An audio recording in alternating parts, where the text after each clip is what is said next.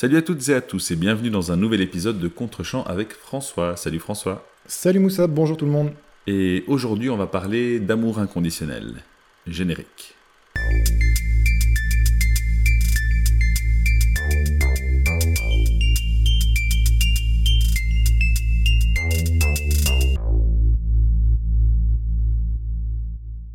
C'est donc Mother que je t'ai demandé de regarder cette semaine, Moussa, le film de Bon Joon-ho. Alors, euh, sorti en 2009, Mother raconte l'histoire euh, du combat d'une mère, incarnée par l'épatante Kim Ye-ja, pour sauver son fils unique d'une erreur judiciaire. Euh, celui-ci, souffrant en effet d'un retard mental et d'une incapacité certaine à évoluer de manière autonome, est interpellé par la police dans le cadre d'un meurtre sordide et emprisonné de manière expéditive malgré un faisceau de preuves contradictoires et des aveux obtenus de manière abusive. La mère va donc se lancer à la recherche du vrai assassin, l'occasion de dévoiler les recoins les plus sombres d'un petit village coréen et de ses habitants, mais aussi du système judiciaire tout en dressant un portrait de femme de plus en plus inquiétant, puisque Kim Ye-ja va progressivement composer un tableau de mère gargantuesque, rongé par la culpabilité et un désir absolu de sauver son enfant, peu importe les moyens employés. Alors, pour cet épisode Moussa, je vais expressément te demander de ne pas spoiler au-delà de la moitié de l'intrigue, en laissant volontairement des éléments de celle-ci intacts, euh, afin de ne pas gâcher l'expérience de visionnage pour les auditeurs qui n'auraient pas encore eu la chance de découvrir ce qui, je l'annonce d'entrée, m'apparaît comme un film assez extraordinaire. Mais voilà, sans plus attendre, cher Moussa, qu'as-tu pensé du film de Bon Joon-ho, Mother? Eh bien, écoute, tu me demandes de pas spoiler, mais je trouve que tu en dis déjà beaucoup. euh, mais en fait, c'est normal, c'est parce que je ne connaissais absolument rien de ce film. Il faut savoir que ma culture de cinéma coréen euh, est proche de zéro. Euh, même si un des rares films que j'ai vu The Host est aussi du même réalisateur. Oui. Alors, pas du tout la même ambiance, même si le côté satirique, enfin, peut-être pas satirique, mais il y, y a clairement une critique de l'environnement dans lequel les personnages évoluent dans les Exactement, deux films, bien sûr. mais euh, c'est fait de façon complètement différente et avec des tons extrêmement différents. Mais donc voilà, je ne connaissais absolument rien de ce film. Euh, je l'ai regardé aujourd'hui. Je sais que tu m'as demandé de le regarder euh, un peu plus tôt pour pouvoir le, le digérer. Et pourtant, j'ai déjà beaucoup de choses à dire. J'ai presque un recto verso de, de notes.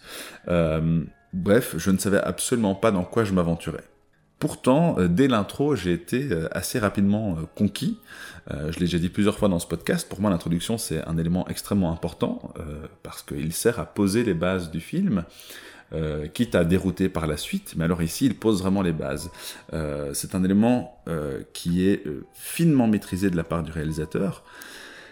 En très peu de temps, il arrive à nous situer ces personnages, et euh, les rapports qu'ils entretiennent. Même si il y a évidemment des révélations tout au long du film euh, par rapport à ces derniers, mais donc euh, quand on voit dès le début par exemple cette mère qui, est en train de, de, travailler, en train de découper des, des, racines, je pense, je ne sais plus exactement ce qu'elle fait, et qui n'arrive pas à détacher son regard de son fils pour montrer à quel point elle garde un œil sur lui en toutes circonstances, euh, et celui-ci en plus euh, se fait heurter par une voiture l'instant suivant, amenant cette mère à euh, pousser un cri à poursuivre son fils pour s'assurer qu'il va bien.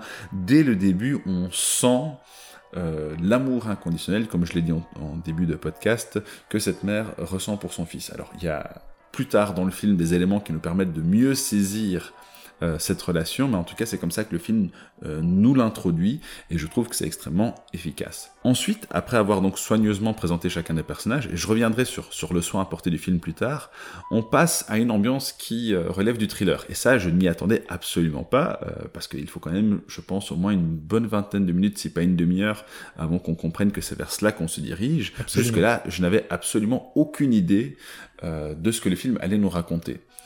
Donc c'était assez déroutant pour, mon, pour, moi en tout cas, puisque je n'avais même pas lu le pitch, mais, euh, mais tant mieux, ça, ça a été une surprise assez euh, agréable. Je vais essayer euh, de faire court, je pensais que j'aurais pas grand chose à dire en termes dans le en fait comme je l'ai dit j'ai beaucoup de notes. le film raconte énormément de choses en très peu de temps. Alors oui, il fait un peu plus de deux heures, mais malgré tout, je trouve que c'est pas beaucoup pour tout ce qu'il arrive à caser dedans, et il le fait avec une certaine efficacité. Tout d'abord sur son contexte social et le regard que posent les personnes sur les personnes souffrant d'un retard mental, comme c'est le cas de alors j'ai toujours un doute, c'est Dojun qui s'appelle Dojun, oui, absolument. C'est ça. Euh, que ce soit euh, bah, les, policiers, la manière dont ils le traitent, euh, l'abus clairement de ces derniers, mais aussi les commerçants. Alors, tout le monde traite ce personnage au mieux avec une, bonne grosse condescendance et au pire avec beaucoup de mépris, mhm. voire de violence. et surtout, le film, sans jamais l'aborder de façon frontale, montre l'abandon d'une mère face à cette réalité. C'est dur en fait de vivre avec un enfant euh, souffrant de, ce retard et je pense que le film, encore une fois, sans, jamais euh, l'évoquer explicitement, nous montre la difficulté qu'il y a euh, à vivre avec un enfant seul, sans être épaulé par une quelconque institution. et alors, je ne vais pas spoiler la fin, mais plus tard dans le film, il y a un autre personnage souffrant d'un retard mental qui est euh, qui est impliqué. Personne ne semble accorder d'importance à ce personnage, à l'exception de la mère. Et je dis bien la mère parce qu'en fait, elle est anonyme. On n'a jamais son nom dans le film, c'est aussi important. Euh, et donc, on a cette mère qui, lorsqu'elle voit ce personnage, euh, fond en larmes et lui pose d'ailleurs la question est-ce que tu as une maman? Et j'ai trouvé ce, passage absolument bouleversant et qui venait justement boucler cette thématique du film, qui n'est pas forcément une thématique centrale ou qui n'est pas liée, enfin, s'il est lié à l'intrigue, mais ce n'est pas sur ça que porte l'intrigue, mais tout le propos euh, que le film arrive à développer autour de ce sujet de façon extrêmement subtile, et ça aussi je vais revenir sur la subtilité, eh bien je, trouve que c'est absolument euh, incroyable, vraiment. Euh, on nous montre aussi donc une, communauté qui, alors qui semble marquée, j'ai vraiment du mal à mettre les mots ici, mais parce qu'il ressemble à une forme de lassitude. Euh, sortent un petit peu de, de, décadence morale, mais euh, qui n'est par ailleurs pas moralisatrice pour autant. Euh, je vais donner un exemple. Donc, pour innocenter son fils, elle fait appel à un avocat qui a clairement l'air d'une crapule. et qui ne, semble pas attacher une quelconque importance à, la réalité de, cette femme. Et donc il y a une scène assez ahurissante où il l'invite pour discuter de, son affaire dans un bar à karaoké. Euh, avec euh, des gens complètement ivres à ses côtés et euh, des hôtesses pour leur tenir compagnie. Et c'était assez hallucinant comme scène. Je, vraiment, j'étais encore au stade où je me demandais, mais vers quoi nous emmène le film? Ah Oui, et si je peux me permettre, juste pour, pour donner le, le, contexte, le, contexte, précis de cette scène, en fait, il l'appelle pas pour discuter, il l'appelle pour lui expliquer le jugement qui vient d'avoir lieu. C'est-à-dire que cet avocat s'est arrangé avec euh, le, procureur qui est dans la salle de karaoké à côté de lui et un, autre avocat pour obtenir. Non, pardon, c'est le, Il y avait un médecin. Il y avait un médecin. il y a le juge euh, et le directeur d'un hôpital psychiatrique. Donc ce sont, ils sont à trois dans ce bar à karaoké et l'avocat annonce tout fier à la mère. Ils sont déjà en les trois sont en état d'ébriété. Il y en a deux qui sont quasiment inconscients d'ailleurs. Tout à fait il a obtenu une formidable victoire, à savoir que le fils est condamné à 4 ans dans un asile psychiatrique plutôt que 15 ans en prison, puisqu'il a obtenu donc le fait de le condamner pour euh, déficience mentale. Euh, et il annonce ça comme une, pure victoire devant une mère qui est assez hébétée. Euh, et c'est en fait l'illustration, mais comme dans beaucoup de films de Bong Joon-ho, de la faillite des institutions et surtout de la corruption des élites. Oui, tout à fait. mais globalement, même la population euh, a l'air assez euh, apathique euh, par ce qui se passe. On, se demande s'ils ne sont pas davantage, comment dire, interpellés par par le spectacle du décès d'une ben, d'une jeune femme, puisque c'est une jeune femme qui est qui est victime de meurtre. D'ailleurs, même les policiers disent, ben, ça fait très longtemps en fait qu'on n'a pas eu de meurtre ici, donc on a l'impression que cette agitation attire la foule plus que euh, le drame en lui-même. Euh, je ne sais pas si c'est moi qui l'ai ressenti comme ça, mais c'est vraiment l'effet que ça m'a fait. Il y a certains éléments qui qui m'amènent à, à, cette à cette analyse, et je vais en donner un exemple au-delà des, avocats parce qu'eux représentent l'institution, mais l'ami euh, de de Jun. Donc tu parles de Jin, C'est ça. Euh, qui s'improvise euh, flic pendant le film, comme s'il y prenait euh, du plaisir. D'ailleurs, il dit à un moment donné où euh, il, euh, ben, il commence un petit peu à enquêter, à prendre une place plus importante dans, l'enquête. Euh, il dit Bordel, je le savais, j'aurais dû faire flic. Dans, une situation qui, ne se prête absolument pas. Là, il y a vraiment plus de filtre sur ce qu'il pense et je trouve ça absolument génial parce que ça m'a un petit peu renforcé dans cette idée selon laquelle tout est matière à, à, ragot, tout est matière à, spectacle ou à, un petit peu d'excitation dans ce petit village en fait où il ne se passe pas grand chose manifestement. Mais alors, euh, ce qui est vraiment incroyable, et euh, j'ai parlé de soin et de subtilité, euh, c'est la façon dont le réalisateur exploite son propre film de façon permanente. Il arrive à relier un torrent d'éléments qu'il évoque lui-même. On en a discuté quand on a fait une bruge de la façon dont le fusil de Chekhov était utilisé, et c'était déjà extrêmement brillant, mais ici c'est de l'art. Et c'est surtout beaucoup, beaucoup plus subtil. Il y en a tellement que je n'arrive même pas à citer d'exemples tout, absolument tout est exploité. Et euh, ce qui est assez ironique, euh, c'est que c'est un coup de génie. Parce que généralement, dans un film ou une série, un fusil de Chekhov, on peut le sentir venir. On peut sentir que tel dialogue ou telle situation sert à être exploité plus tard, sans que ça nous sorte absolument de, notre euh, suspension de l'incrédulité, surtout quand c'est bien fait. Mais ici, comme tout est exploité, mais tout paraît innocent. Et je trouve ça absolument génial de la part du réalisateur on ne suspecte plus rien. Euh, c'est d'autant plus ingénieux que c'est très subtil parce que certes, il recourt parfois à des dialogues, mais ces dialogues se justifient sur le moment même. Par exemple, au tout début, euh, suite à une bêtise qu'il fait avec son ami, euh, le fils se fait arrêter, quelqu'un le traite d'attardé et il s'énerve. Donc le voilà, le fils a une réaction épidermique chaque fois qu'il entend qu'on le traite d'attardé, effectivement. Exactement. Sauf que comme la situation est résolue sur le moment, Qu'est-ce mhm. qu'il fait? Ben, Il s'en prend physiquement à la personne qui l'insulte. Euh, on peut se dire que c'est fini, c'est bouclé. Et pourtant, euh, cet élément euh, d'écriture va être évoqué plusieurs fois, voire repris même plusieurs fois tout au long du film. Et, ça, c'est absolument ingénieux de la part du réalisateur de, de, le réutiliser.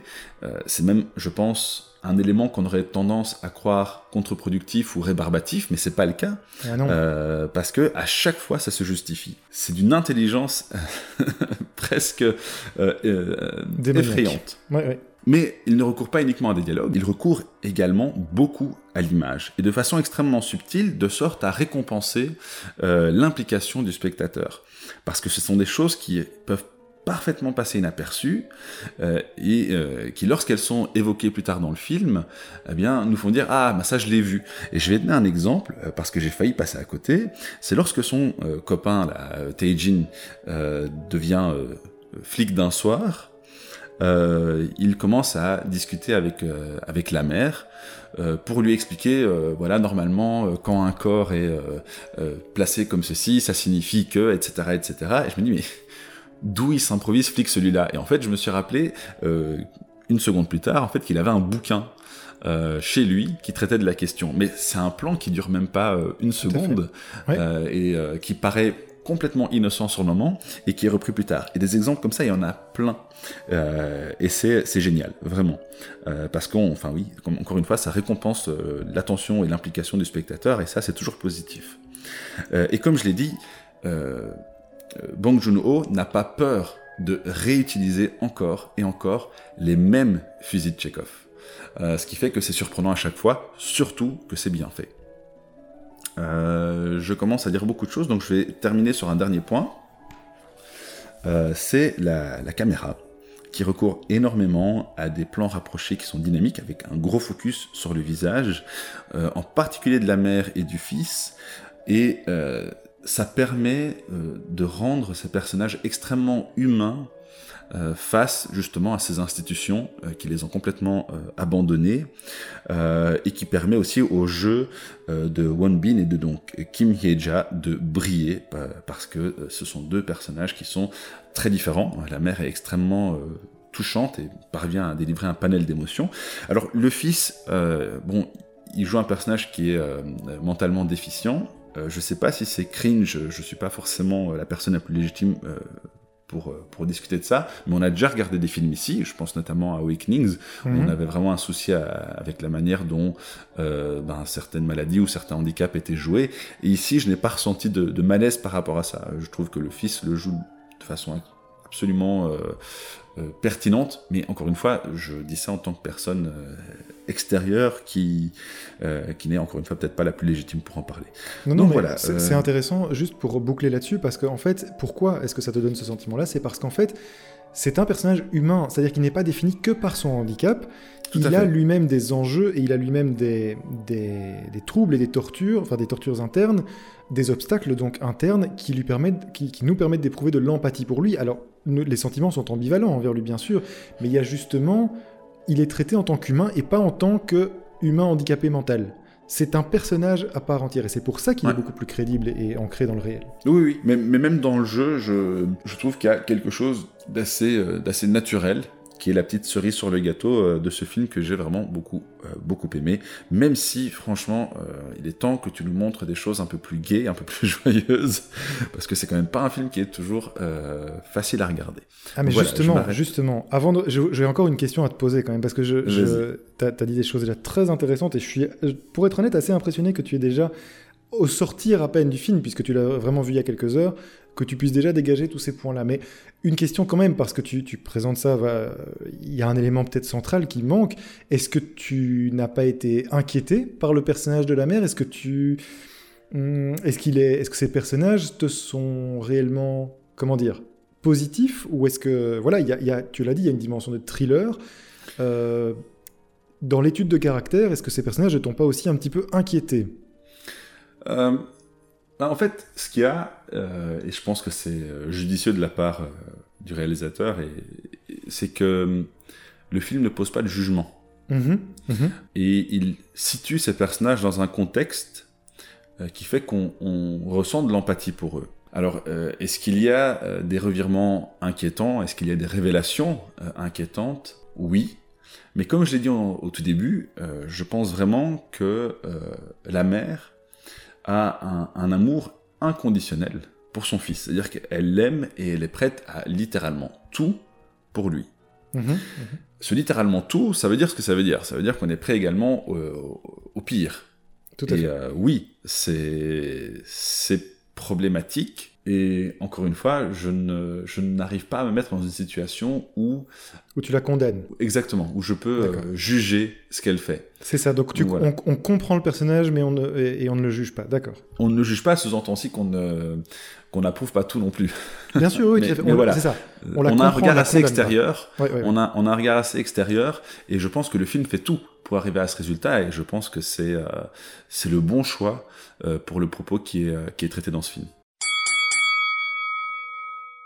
Bon, eh bien, euh, je vais les répéter, mais parce que euh, je ne suis pas sûr que j'aurais eu un regard aussi, euh, aussi intéressant juste à la sortie du film. mais donc, bravo, tu as déjà dit beaucoup de choses et, ça, ton regard sur le film. Bon, voilà, ce sera notre podcast le plus court de cette dizaine. merci de nous avoir à tous. à la semaine prochaine. Euh, non, j'ai quand même deux, trois petites notes. Euh, oui, je t'en prie, je suis curieux. Et, expliquer pourquoi je voulais te, faire voir ce film, qui, à mon avis, est vraiment le film le plus sous-estimé de Bong Joon-ho, qui est un très, très, très, très grand réalisateur. Euh, on a beaucoup parlé de Parasite, bien sûr, pour le succès international qu'il a eu, et, son film culte est évidemment Memories of Murder. Mais voilà, avec Mother, je pense, un récit qui est tout à fait particulier dans sa filmographie, et, je, ne suis pas loin de penser que c'est son meilleur film. alors, quel, Juste deux éléments de contexte euh, avant d'entamer les, deux grands axes euh, que je propose d'aborder dans, cette analyse. Je, tiens juste à ajouter une chose avant, avant de te laisser euh, continuer. C'est qu'en fait, il y, a vraiment beaucoup de choses en plus à dire. Je, répète, la, manière dont le récit est ficelé et dont la boucle est bouclée à la fin, je, trouve vraiment que c'est incroyable. Je, l'ai déjà dit, mais je tiens vraiment à insister dessus parce qu'il y a tellement de choses que c'est difficile vraiment de, tout retenir. Euh, donc voilà, voilà. Je voulais encore le répéter une fois, mais je t'en prie. C'est vrai, c'est un film très dense et d'une grande complexité, et donc effectivement, on va essayer de donner, euh, en plus de celles que tu as déjà euh, abordées, quelques clés de lecture. Alors, sur le contexte, il faut savoir que Bong Joon-ho a écrit le film spécifiquement pour l'actrice, donc pour Kim Hye-ja. c'est une actrice qui, au moment du tournage, a plus de 70 ans, donc ça donne aussi une idée de la, de, la performance parce qu'elle est ah vraiment épatante dans le film et elle donne de sa personne. Et enfin voilà. Mais en fait, qui est euh, Kim, en, en Corée? C'est une actrice qui a majoritairement incarné le personnage de mère à la télévision coréenne. Elle est vraiment connue pour ça, elle représente ça. C'est d'ailleurs pour ça que le film s'appelle Mother, puisque c'est évidemment le, sujet euh, principal que veut traiter Bong Joon-ho, c'est la figure de, la mère. Donc il l'a écrit spécifiquement pour elle et il a dit plusieurs fois en interview qu'il n'aurait pas réalisé le film si elle n'avait pas accepté euh, le rôle. Ensuite, deuxième point, c'est que euh, ce qui n'arrive pas tout le temps, c'est que le réalisateur a donné ses intentions avec le film. Et voici ce qu'il dit, hein, c'est une citation. Mes films précédents étaient tous des histoires qui tendaient à l'extension. Mother est, au contraire, un film où toutes les forces convergent vers le cœur des choses. Qu'est-ce que ça veut dire ça? Eh bien, on a parlé de Memories of Murder, hein, ce formidable thriller qui, lui, à, travers un fait divers euh, connu en Corée, traitait en fait des années 80 et de la Corée de cette époque.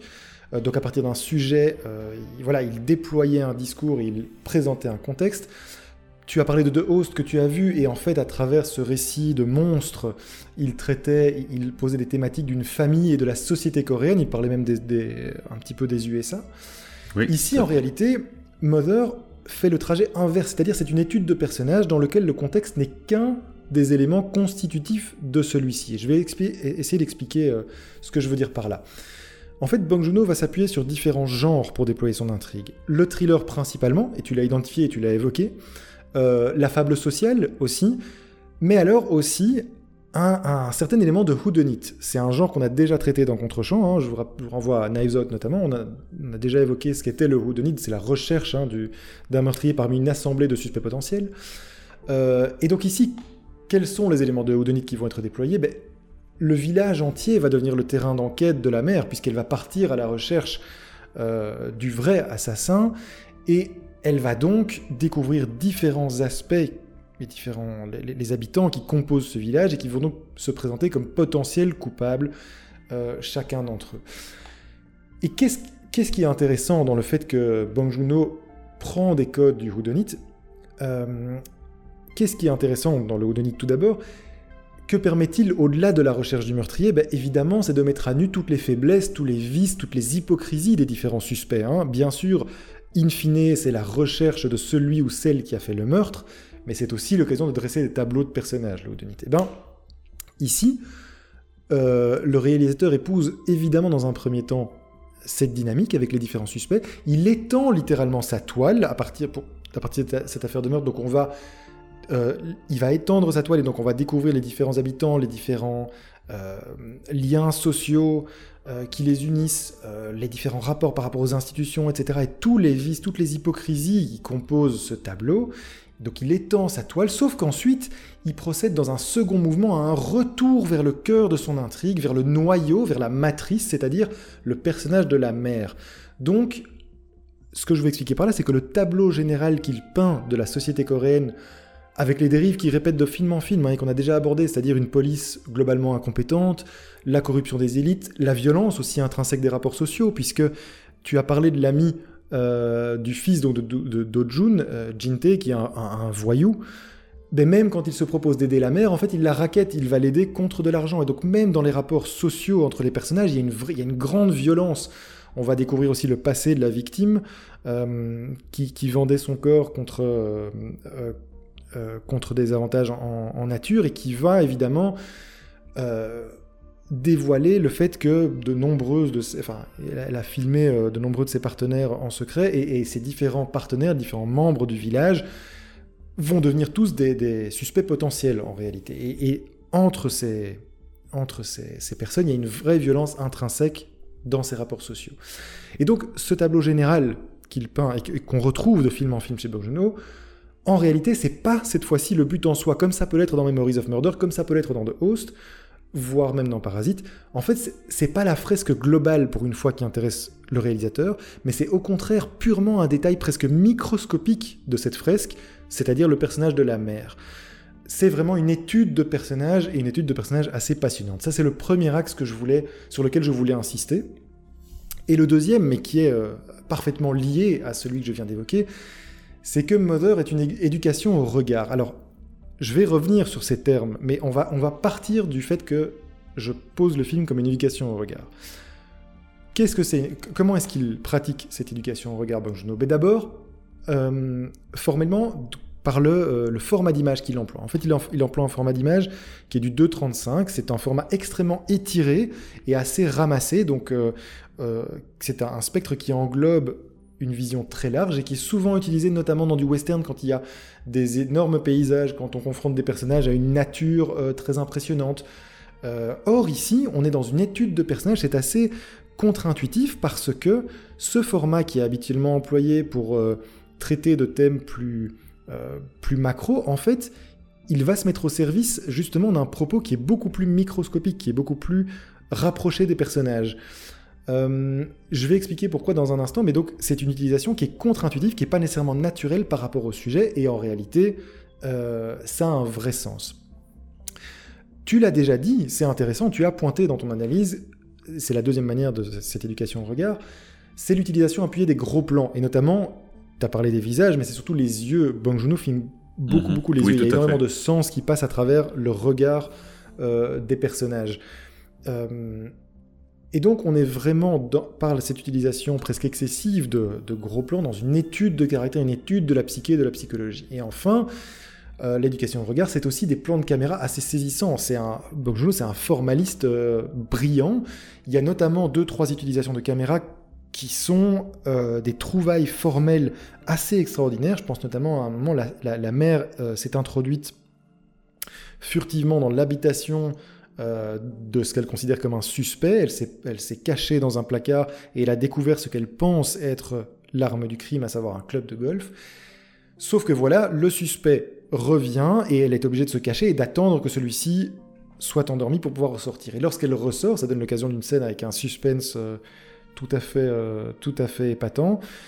Elle tient le club de golf et il y a une, une caméra assez incroyable que moi j'ai vue à peu près ailleurs. La caméra est en fait quasiment le point de vue du club de golf qu'elle porte et alors qu'elle essaye de contourner le lit dans lequel le suspect est, provisoirement endormi. Et on a une sorte de, mouvement comme ça mécanique tout à fait étonnant. Euh, et donc voilà. Euh, et, en fait, ces caméras différentes, elles ont une raison d'être. C'est pas simplement un exercice formel. C'est aussi un révélateur de la psyché du personnage. Euh, c'est, on est vraiment à l'intérieur de, des pensées et de la vision de cette femme. C'est en ça que le, film est aussi une éducation donc, euh, au regard. Et au-delà donc de ces trois aspects, c'est-à-dire le format, l'utilisation des gros plans et les plans de caméra saisissants, il y a déjà il y a quelque chose que tu as déjà évoqué en creux, mais tu as parlé des fusils de Tchekhov. Euh, c'est intéressant parce que c'est bien sûr un outil scénaristique, mais en fait il va l'utiliser même au niveau de l'image. Il va réutiliser des scènes, il va réemployer des scènes, sauf qu'il va te donner, il va, il va te, les, te les montrer de manière un tout petit peu différente et en te montrant des scènes dans des axes ou dans des révélateurs un petit peu différents, eh bien ça va dévoiler des choses que tu n'avais pas vues au premier abord, qui t'ont été volontairement cachées, et soudain ça va éclairer les scènes et les séquences d'une lumière totalement différente. Deux exemples rapides. La scène de crime, tout d'abord, c'est un exemple assez formidable.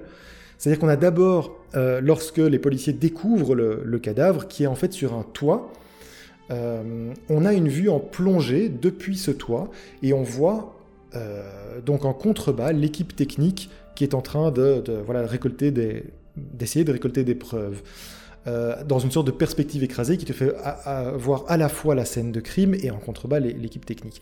Quelques instants plus tard, ou quelques, quelques minutes plus tard, on va revivre au même endroit la scène de la reconstitution. Cette fois-ci du point de vue du public, c'est-à-dire qu'on va se placer en contrebas et on va voir le toit, mais cette fois-ci du point de vue du public. Euh, en contre-plongée donc. Euh, et enfin, cette, reprise, la révélation, exactement ça. La révélation de, de, enfin, il va y avoir une révélation en reprenant exactement cette scène en contrebas, sauf qu'on va, par une simple affaire de mise au point, on va te montrer qu'en fait tout était déjà là. Il y avait déjà quelque chose de présent au niveau du public dans cette scène, dans cette séquence, qui en fait, la réponse était déjà là. Le mal était déjà euh, dans la séquence et il t'est révélé simplement par une, par une simple mise au point. Donc c'est des choses qui t'ont été cachées précédemment et qui soudain, il y a un nouvel éclairage et en un coup ça te révèle des choses. Et alors, mais en as, tu encore une fois, c'est très gai parce que tu l'as évoqué aussi. Le deuxième exemple, c'est le, le, plan initial. Cette femme qu'on voit dans l'ouverture du film danser dans un champ, c'est donc la mère qu'on va dont on va découvrir le parcours après. Euh, c'est une scène, une sorte de scène un peu onirique. Le film s'ouvre là-dessus. Il y a une sorte d'étrangeté là-dedans. Tu ne comprends pas très bien. Ouais, et j'ai vraiment Pardon, si tu me permets juste. Et, j'ai vraiment, c'était un point d'interrogation à la fin du film. Donc avant les toutes dernières minutes, je me demandais, mais c'est quoi cette scène Et, euh, oui, en fait, on comprend. Quand le film se termine, on comprend. Exactement, parce que quand tu es capable à la fin du film de replacer cette scène. C'est-à-dire que tu, euh, tu, ne la verras plus jamais dans, cette, euh, dans ce contexte, c'est-à-dire qu'elle danse dans un champ, des très vastes étendues, et tu ne verras plus jamais ce, ce décor jusqu'à la toute fin du film, ce qui pose un éclairage complètement différent sur, ce que tu, sur, cette, sur ces premiers plans. C'est vraiment l'ouverture du film. Ça te pose soudain un éclairage complètement différent sur le contexte de cette scène. D'ailleurs, euh, il y a une scène euh, dans le dernier tiers du film où on voit la mère dans un champ qui, qui a l'air assez similaire. Et donc pendant, pendant une seconde, j'ai cru qu'on allait avoir une révélation à ce moment-là. Exactement. Et en fait, tout pas du tout. Donc c'est très traître de la part du, du réalisateur. Eh ben, je suis très content que tu en parles parce qu'en fait, ça va nous amener à un point de contexte important pour comprendre, euh, comprendre le film. En fait, Bong Joon-ho, c'est un immense styliste. On a parlé, ben, bien sûr, de son utilisation du cadre, des plans de caméra saisissants, euh, de sa mise en scène. C'est un immense styliste, vraiment. Mais ce que j'adore avec lui, c'est qu'il utilise sa mise en scène et son style pour distiller du sens. Et ici, c'est quoi? Le sens du film, c'est quoi? C'est l'indicible, c'est ce qui est caché, c'est le caractère morcelé qu'il nous faut, nous, en tant que spectateurs, recomposer, qu'on va progressivement recomposer. Et donc, en fait, tu, as parlé d'une approche qui est assez traître. En fait, exactement, c'est exactement ça. Euh, Bong Joon-ho pose en fait les bases de ce qu'on appelle le en, anglais, tu vas être familier avec le terme, c'est unreliable narrator, enfin narrator. Désolé pour mon accent, mais en gros c'est le narrateur peu sûr. Euh, c'est le narrateur pas fiable. Pas fiable, qu'on ne peut pas croire. Euh, et donc je parlais d'éducation au regard, mais en réalité, est-ce que c'est vraiment une éducation au regard que Bong Joon-ho nous propose, ou au contraire une invitation à déconstruire cette fameuse éducation, ce fameux regard, ces réflexes que nous avons adoptés en, tant que spectateurs? Et pour moi, mais c'est une interprétation personnelle, mais j'y tiens assez fort, je crois que c'est là le cœur de la thèse de Bong Joon-ho. C'est qu'en déconstruisant des tropes et des habitudes de spectateurs, en réalité, il ouvre une nouvelle fenêtre sur la vision qu'on peut avoir de cette femme. C'est-à-dire que cette femme, tu as, parlé d'amour inconditionnel, est-elle forcément bonne? Est-elle forcément moralement sauvable? Parce qu'elle est mère, comme c'est trop souvent le cas dans les représentations contemporaines, hein, qui accordent un blanc-seing et une légitimité quasiment divine à la figure de la maternité. On, ne remet jamais en question la figure de la maternité. Eh bien, ici, on a une nouvelle, on a une nouvelle fenêtre, on a un, nouveau regard qui est possible. On n'accorde plus euh, cette espèce de oui, de légitimité presque divine à une femme parce qu'elle est mère. Pas du tout. Il y a une vraie question sur le fait qu'elle est bonne ou pas. A contrario, alors on se demande si elle est bonne, mais est-elle un monstre par ailleurs pour les limites légales et morales qu'elle ne cesse de franchir, alors qu'elle n'agit jamais pour elle, mais toujours pour son fils? Donc tout ça m'amène à dire que Mother est vraiment, c'est une très très grande œuvre qui propose des pistes de lecture sans jamais donner de réponse définitive. Et tu l'as évoqué, c'est ça qui est important, c'est que il ne t'impose pas son jugement, Bong Joon-ho. Il t'ouvre simplement, il te déconstruit ton regard pour en fait que toi-même tu recomposes des éléments et que tu, tu cherches en toi les réponses. C'est ça qui est absolument passionnant dans le film. C'est un film très puissant et complexe, mais pour une raison. C'est pas complexe pour être complexe. C'est complexe parce qu'en fait, il ne prend pas le spectateur pour des idiots, euh, pour un idiot. Il le fait travailler. Il fait travailler le spectateur. Il lui fait recomposer des images. Il lui apprend à ne pas nécessairement faire confiance aux images, puisqu'on va, en fait recomposer des. On va se rendre compte que ce qui nous a été donné à voir dans un, dans un premier tiers ou dans une première moitié de film, est en fait peut-être totalement biaisé et va, et va va changer des scènes dans la suite du film.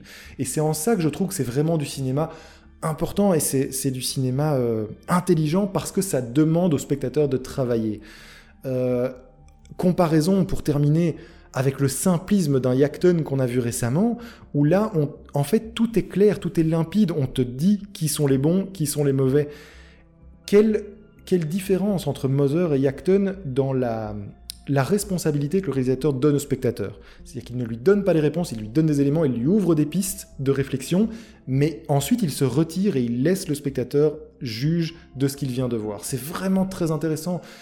Et alors oui, je voulais évoquer juste pour terminer dans les exemples de comparaison, est-ce que Mother ce serait pas le vrai film Joker? C'est-à-dire que là où des films idiots et, euh, allez, j'ai plus le terme, mais noir et blanc, euh, noir ou blanc.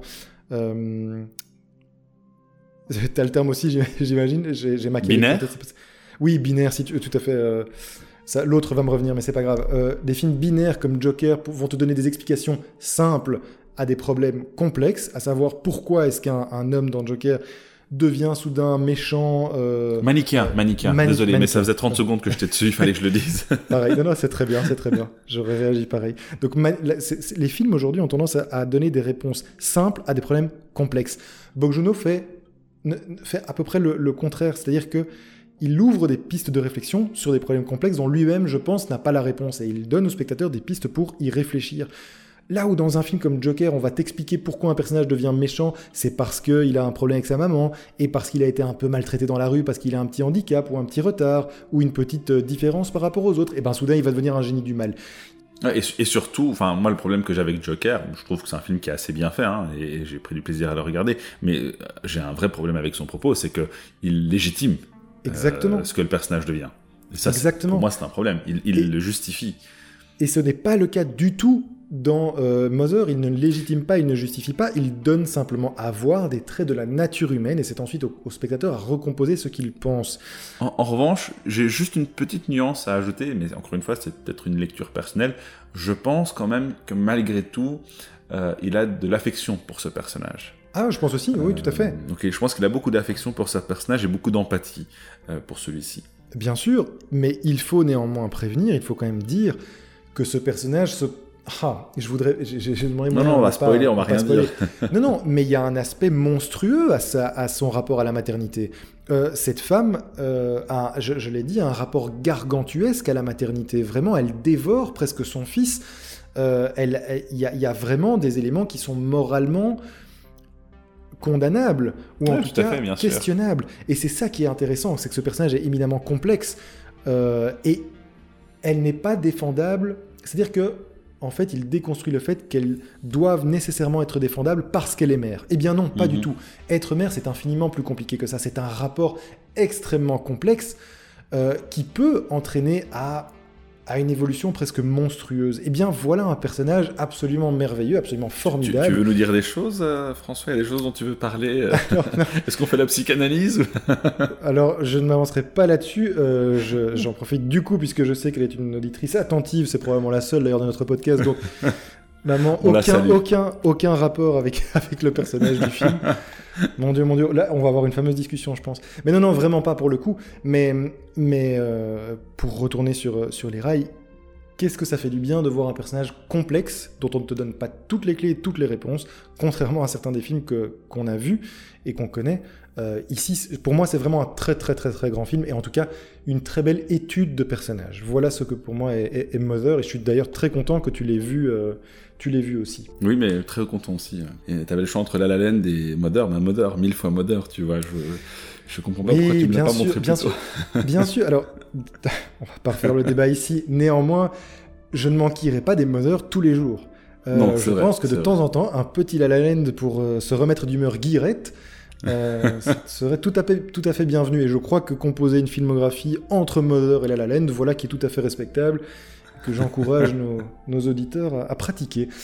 Euh, voilà pour euh, mon analyse de Mother. Je ne sais pas si tu as des choses à ajouter, Moussa, ou si on conclut ici. Euh, si c'est le cas, on peut peut-être annoncer le, le film de la semaine prochaine. Et j'ai donc profité de ces quelques précieuses secondes pour ouvrir la fenêtre dans laquelle je vais voir le film que je t'ai proposé de regarder la semaine prochaine. Oui, je l'ai, c'est bon. Close Encounters of the Third Kind, rencontre du troisième type de Steven Spielberg. Euh, un film de 1977, je pense que ce sera le plus vieux de cette dizaine. Et euh, après tous ces films des années 2000, ça nous fera peut-être du bien de revenir en arrière. Tout à fait. Et de quitter un peu le terre à terre pour, Tout à fait. euh, pour un peu de science-fiction, si j'ai bien compris.